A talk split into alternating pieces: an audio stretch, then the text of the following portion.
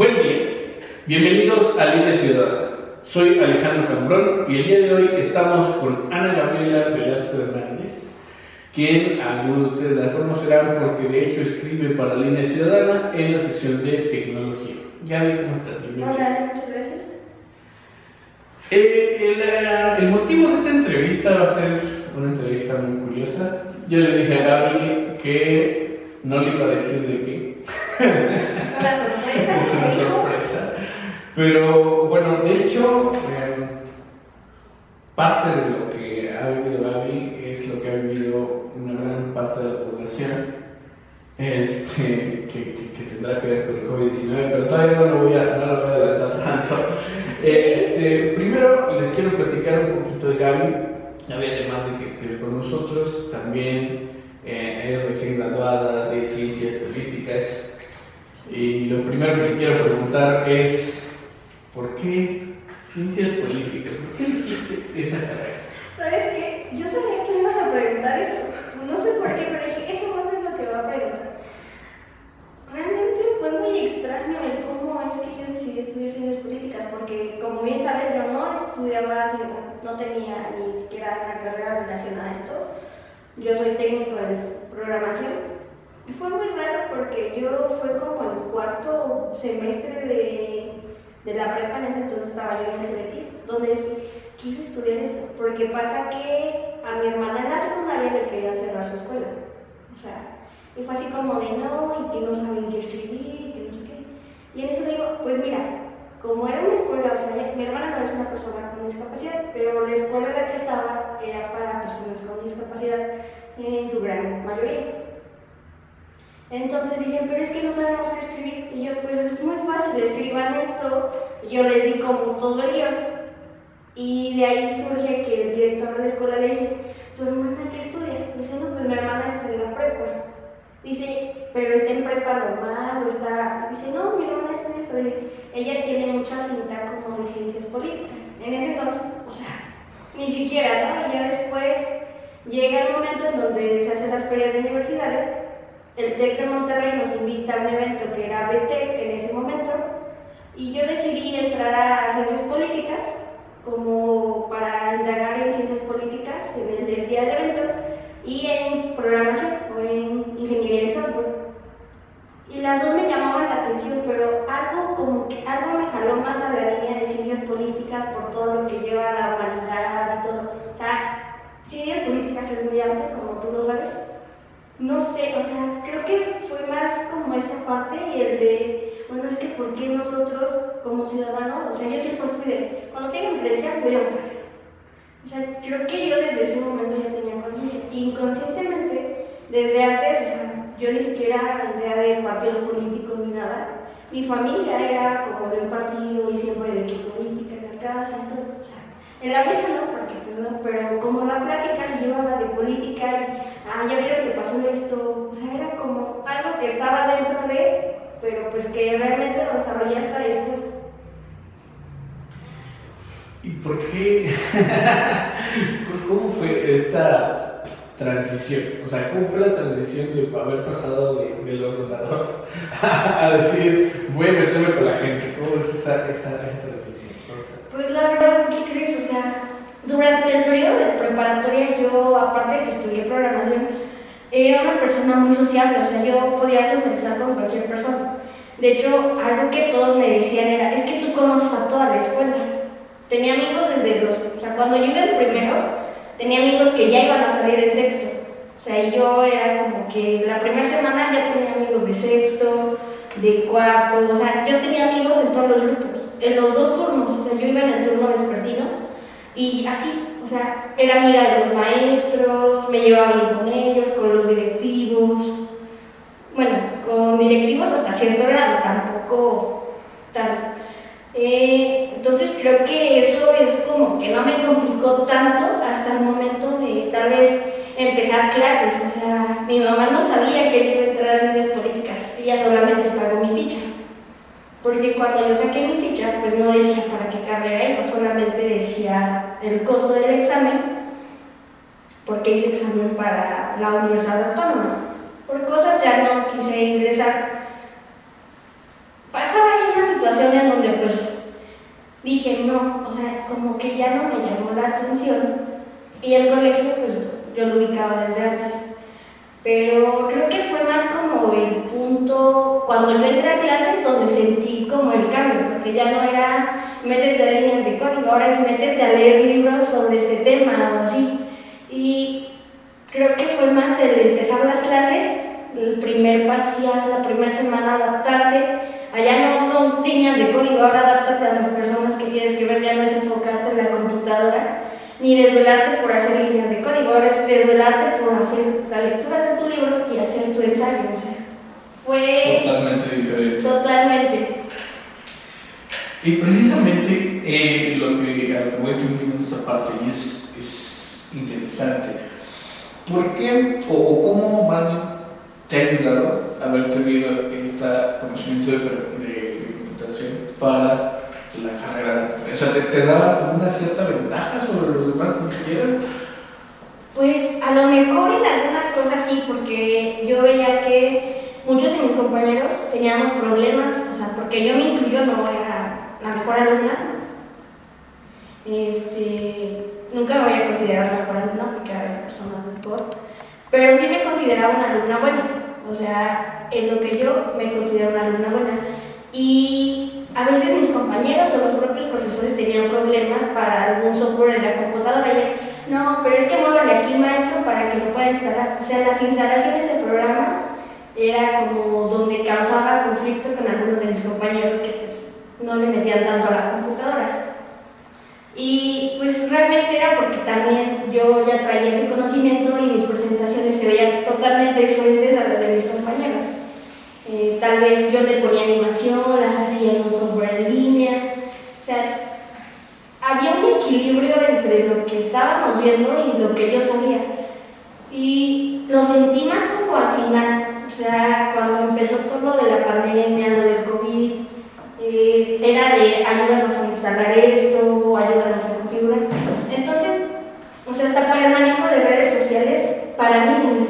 facilitaba más que a algunos de mis compañeros. Ok, sí, eso es algo interesante y hacia dónde vamos. Porque precisamente el grueso de esta plática lo que te quiero preguntar, y te voy a dar una responsabilidad, te voy a dar la responsabilidad de hablar por todos los estudiantes. Porque, porque precisamente te tocó vivir la última parte de tu carrera Sí. en entrar con el COVID, entrar con el COVID-19. ¿Cómo fue eh, esa transición? Y sobre todo a lo que vas a llegar, a lo que quiero llegar es, ¿cómo fue graduarse con COVID-19? O sea, ¿cómo fue desde que entró? A ver, es, es parte de lo que me gustaría que. Pues fue bastante complicado porque fue buscar las alternativas con los profesores de cómo vamos a trabajar. Porque el último día que vimos a clases, o sea, fue de regresamos en dos semanas, ¿no? O sea, es lo que todos sabemos. Entonces empezamos a ver cómo vamos a trabajar. Los profesores hacían la planeación para estar en clase, o sea, para venir presencial, porque a veces el estar presencial nos ayuda más que estar virtualmente porque virtualmente pues a veces no ponemos la atención que toca. Y entonces eh, fue con los profesores buscar las plataformas, ayudarlos a configurarlos, a los compañeros también decirles, mira, pícale aquí, métete acá. Eh, hubo profesores que lo hicieron vía Facebook, o sea, fue bastante complicado, pero creo que sobre todo las materias que son un poco más teóricas fue donde batallamos más, porque era de maestro, pero es que aquí, ¿y cómo hacemos? Y era, o sea, a veces presencial teníamos como ciertos problemas, pero el maestro era de, ah, pues mira, es esto y es esto. Entonces creo que sí hubo como cierto problema, porque a veces eh, programábamos clases entre semana y pues compañeros que no podían asistir, ¿no? Porque pues ellos ya tenían su horario fijo, donde podíamos venir solamente dos días a clases entonces el programar clases en otros días, en otras horas, no nos ayudaba. Sea, porque no estábamos todos y a veces los profesores tenían que regresar a tomar algún tema. Entonces fue bastante complicado. ¿Hubo compañeros tuyos que dejaron de estudiar por esta situación? No, afortunadamente no tuvimos ninguna decepción en el grupo, pero sí fue bastante complicado el poder avanzar en el cuatrimestre con todo lo de la pandemia, por el internet, la, o sea, compañeros que no viven en Pachuca o que son de fuera, son foráneos, batallaban para poder conectarse a internet, o sea, para tener una conexión estable, porque ellos dicen, es que aquí llega, pero es intermitente, o si llueve se va la luz. Entonces, fue un rollo también, o sea, fue un desafío poder terminar la licenciatura en línea.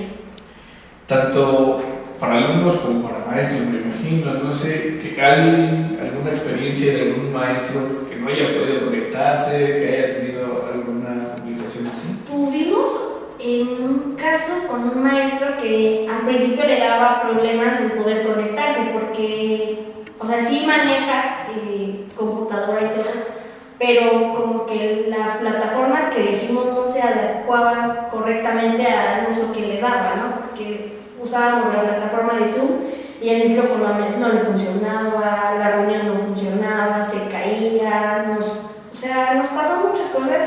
Hasta una compañera tuvo un problema de que Zoom no le dejaba escuchar el audio. O sea, ella le para escuchar y no le permitía escuchar el audio. Entonces fue un rollo poder pasar de Zoom a Meet o buscar alguna otra alternativa, Skype, Messenger. O sea, fue un rollo. WhatsApp hicimos llamadas por WhatsApp que era como lo más estable para nuestro grupo. Precisamente esta oportunidad que tú tienes de trabajar con, con, con programas, con esta situación, te ayudó por supuesto en esta parte. Sí, bastante. Pero eh, hay una diferencia radical entre estudiar presencial o estudiar vía online. Pues yo digo que sí, al menos nosotros como grupo, porque es un grupo pequeño, éramos cuatro personas, sí lo sentimos porque a veces en clase pues nos apoyábamos entre todos, de es que ya no alcancé a ver qué era esto, y te decían es esto y te explico, o sea, en el mismo día en donde tú a lo mejor el profesor sí te quería explicar pero acababa el tiempo, pues el compañero te decía, ah, mira, es que faltaba esto, te falta entender esta parte y tal vez en clases virtuales sí lo podíamos hacer, pero era más complicado porque ya no había como la misma interacción y como que a veces quedabas con dudas. O sea, es de sí, y le preguntábamos al profesor, no la resolvía, pero había como ciertas cosas, por ejemplo, te comento, las materias más teóricas de derecho, o sea, por ejemplo, derecho electoral, eh, procesos electorales, que fueron las dos últimas que cursamos, sí fue un poco,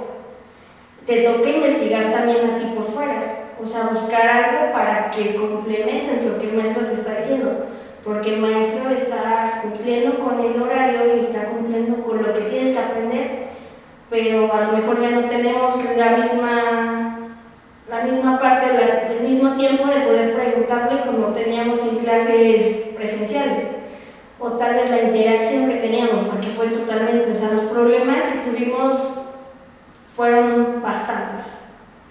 ¿Tú creías, al ver pasar los meses, ya te habías hecho la idea de que ibas a terminar, o sea, tu, tu carrera, ibas a, ibas a llegar al final de tu cuatrimestre y que nunca ibas a ver a tus compañeros otra vez en vivo? ¿Cómo, cómo fue ese proceso? Fue bastante complicado porque como grupo éramos muy unidos, o sea, era de todos los viernes llegábamos y a lo mejor en la primera clase pues ya no, pero en la siguiente clase nos íbamos a comer a la tienda, desayunábamos juntos, o sea, fue bastante complicado porque además, o sea, ya no era lo mismo poder platicar con ellos de lo que había pasado en su día anterior o así por videollamada que platicar con ellos eh, presencial, ¿no? O sea, ya no, ya no había como esa interacción humana que necesitamos para no perder, o sea, no perder la cabeza.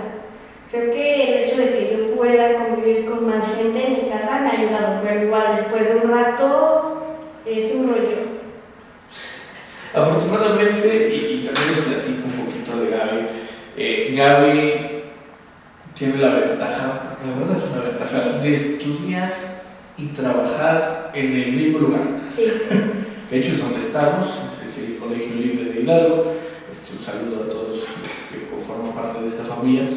Este, pero, ¿cómo fue el hecho de decir, ya voy, eh, digo, en el punto que las autoridades dejaron que las personas fueran a sus trabajos, ¿cómo fue, pues ya voy a trabajar, pero no voy a estudiar, ¿no? Y, y siendo en el mismo lugar, ¿cómo, cómo fue ese sentimiento? ¿Qué, qué, qué te causó? No, o sea, fue una sensación bastante extraña porque pues yo, como tú lo comentas, trabajo y estudio en el mismo lugar y llegaba la hora de donde yo en mi horario eh, de día a día, clases presenciales, pues yo llegaba y mi horario ya era estar en mi escritorio, o sea, donde yo estoy, ya no era estar en un salón, ya no era estar con los compañeros ni con el docente enfrente, ya era estar en la computadora todo el tiempo y creo que sí lo sentí bastante porque o sea, ya era como muy diferente, ya no era poder ver a tu profesor, saludarlo,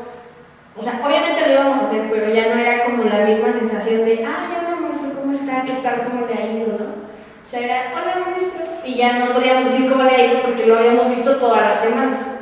Claro. Entonces, como esa parte donde lo veía solamente un día y ahora lo ves toda la semana, como que hasta cierto punto fue bueno porque pues cumplíamos y cubrimos todo lo que teníamos que cubrir, pero se llegó a perder como esa interacción o esa empatía que teníamos entre todo el grupo, no así de que ahí ya me caes mal, ¿no? Pero tal vez el poder platicar presencial y, ay, mira, me pasó esto esta semana, y a ti cómo te fue, y cómo me puedes ayudar en esto, o en cómo me puedes ayudar en otro, o sea, así fue, y parte de que a veces hay docentes con los que teníamos la oportunidad de poder desayunar, o poder ir a comer, o, sea, a lo mejor era comprar algo y llegar todos y comer en el salón antes de empezar la clase pero se perdió totalmente esto y era así como de que sí le pongo atención, me gusta su clase, pero hay una distancia donde pues ya no podemos interactuar como siempre. Claro. Y precisamente todo este conflicto del COVID le trajo a, digo, a todos un cambio radical. Pero aparte, y, y, y lo pregunto porque pues es tu en, la ciencia política se vivió una época, sobre todo aquí en Hidalgo, muy interesante, que fue las campañas electorales, también se vivieron con COVID-19. ¿Cómo fue eh, ese, ese análisis, esa perspectiva que te dio a ti de decir, ah, bueno, viene otra elección, ya sabes lo que hay que hacer, pero espera, hay COVID, es muy distinto. ¿Cómo fue, cómo fue esa experiencia? La verdad cuando empezó todo lo de COVID y que llegó a Pachuca y que ya no, o sea, llegó la restricción y el semáforo pasó de estar en verde, anaranjado y a rojo, fue bastante complicado porque la verdad ya era un proceso que ya estaba iniciando, que ya estaba empezando la campaña, bueno, la pre-campaña en ese momento, y al llegar el COVID y que se instalara en Pachuca, en Hidalgo, totalmente fue bastante complicado porque ya no se podía llevar a cabo el proceso. O sea, teníamos la incertidumbre qué iba a pasar. ¿Qué iba a pasar? o sea, el ayuntamiento se termina en septiembre. ¿Qué vamos a hacer? O sea, no sabíamos qué iba a pasar con los municipios, cómo iba a quedar la administración. Obviamente están los concejales, pero realmente no sabíamos qué iba a pasar con las elecciones. Decíamos, las van a empatar con las del 2021, van a quedar todas juntas, no, va a poder participar los partidos que sean de nueva creación, los partidos locales, qué va a pasar con ellos, es su primera elección, su primera participación. Si no tienen tal vez el porcentaje, pueden perder su registro. O sea, fue un rollo totalmente porque veíamos personas que ya tenían su plan de trabajo para ese momento, con tal vez desarrollada ya la campaña totalmente y llegó el COVID y fue alto todo, salto total, no puedes avanzar, las campañas se quedaron totalmente paradas. Y creo que cuando se restablece el proceso, igual hubo como una parte donde hubo irresponsabilidad por parte de la ciudadanía porque todos salíamos. Entonces, de que vamos acá, vamos allá. Cuando empezó todo en Hidalgo, era como la restricción se veía más. No había tanta gente en la calle, todos traían cubrebocas, nadie quería salir. O sea, estábamos en pánico. Ya pasó como el paso del tiempo, la gente empezó a salir, o sea, ya no podían estar en su casa todo el tiempo, conviviendo con las mismas personas. Entonces, ahí es donde todo cambió para Hidalgo y es donde pasamos de un semáforo anaranjado a un semáforo rojo. Y de eso dependió también mucho. O sea, eso dependió del atraso de las elecciones, luego las sesiones extraordinarias que hizo el INE con el IE para ver si se va a hacer o no se va a hacer, eh, qué va a decretar o qué no, o sea, se van a llevar a cabo, cómo se van a llevar a cabo, qué medidas, cómo se van a llevar a cabo, en dónde, qué fecha. O sea, fue totalmente un caos. ¿El, el resultado electoral era lo que te esperabas? Pues veíamos cambios, o sea, desde antes ya se empezaba a notar eh, posiblemente, lo diría yo, un- una cierta desconformidad o desilusión por parte de la ciudadanía que ya tenía como fe instalada en una persona. O sea, sí se empezaba a notar. Eh, sí, la verdad, sí esperábamos ese resultado porque se empezaba a ver desde antes cómo venía trabajando, cómo se venían trabajando todos y tan solo las estructuras de los partidos políticos se veían. Se, tal vez eh, se podía detectar que iba a haber un voto de castigo para el Partido Acción Nacional. Se detectaba por tal vez la administración que tuvo la exalcaldesa Yolanda Tellería, se notaba. Eh, Morena tenía el efecto López Obrador, en estas elecciones no lo tenía. Eh, tal vez el doctor Pablo Vargas tenía cierto apoyo, pero pues se iba disipando con la gente, ¿no? Tal vez no era la persona que la gente del partido quería, que no quería tal vez algún grupo, pero sí se veía, o sea, sí se podía detectar antes de, y aunque las, se va a chistoso, pero aunque las encuestas del colegio sí lo empezaban a detectar, la gente no nos creía. Nadie creía que, ay, es que están creando tendencias, pero eran los resultados que estaban arrojando las encuestas. O sea, se empezaba a notar desde inicios de año que se venía arrastrando esto, donde ya no había un... ya no estaban contentos con los resultados que se estaban dando. Gaby, no sé si tú, o quiero suponer que lo hiciste, ¿Ok? diste un seguimiento, porque bueno, al politóloga estás en toda esta sección de tecnología dentro Sí. de la Universidad y demás. No sé si seguiste cómo fue lo de las urnas electrónicas que Sí. llegaron aquí, a, que fue la primera vez que se ocuparon.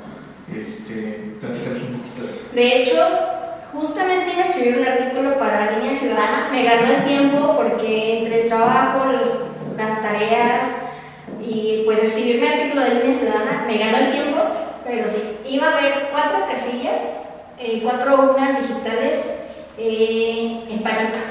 No, no se conocían las ubicaciones porque pues obviamente hay cosas que no te va a dar a conocer el INE.